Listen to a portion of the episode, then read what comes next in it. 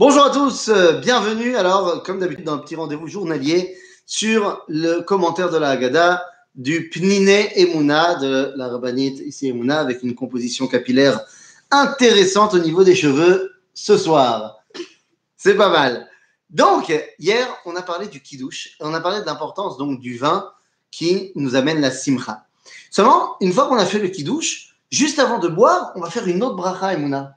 C'est quoi cette bracha qu'on fait? Shechianu vekimanu. Shechianu vekimanu veigianu lazmanazé. Bon, alors, veigianu lazmanazé, je comprends, c'est facile. C'est, euh, on est content d'arriver à pouvoir faire cela. Mais c'est quoi cette bracha de Shechianu Qu'est-ce qu'on a fait cette bracha? Bah, quand on mange quelque chose qu'on n'a pas mangé beaucoup de temps. Ouais, depuis un an, ouais. Ouais, on, on, habits que tu as pas Et quoi encore?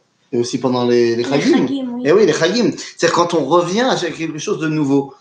Donc on dit Sheikhiyanou, mais c'est quoi cette histoire de Sheikhiyanou, Vekimanu Ça suffit pas de dire juste Sheikhiyanou Non. Sheikhiyanou, c'est que Hachem, il m'a donné la vie. Waouh, Sheikhiyanou qui m'a donné la vie, Mais attends, j'ai rien fait pour ça. Ouais, c'est maman chesed gadol. Ah, c'est Chesed Gadol. C'est-à-dire que Dieu il nous donne la vie, Bechesed, on n'a rien fait pour ça.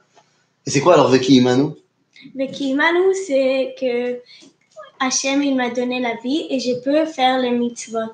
Les kayem et ta mitzvot. Ah, chez Vekimanu, il nous donne la- le moyen de les kayem.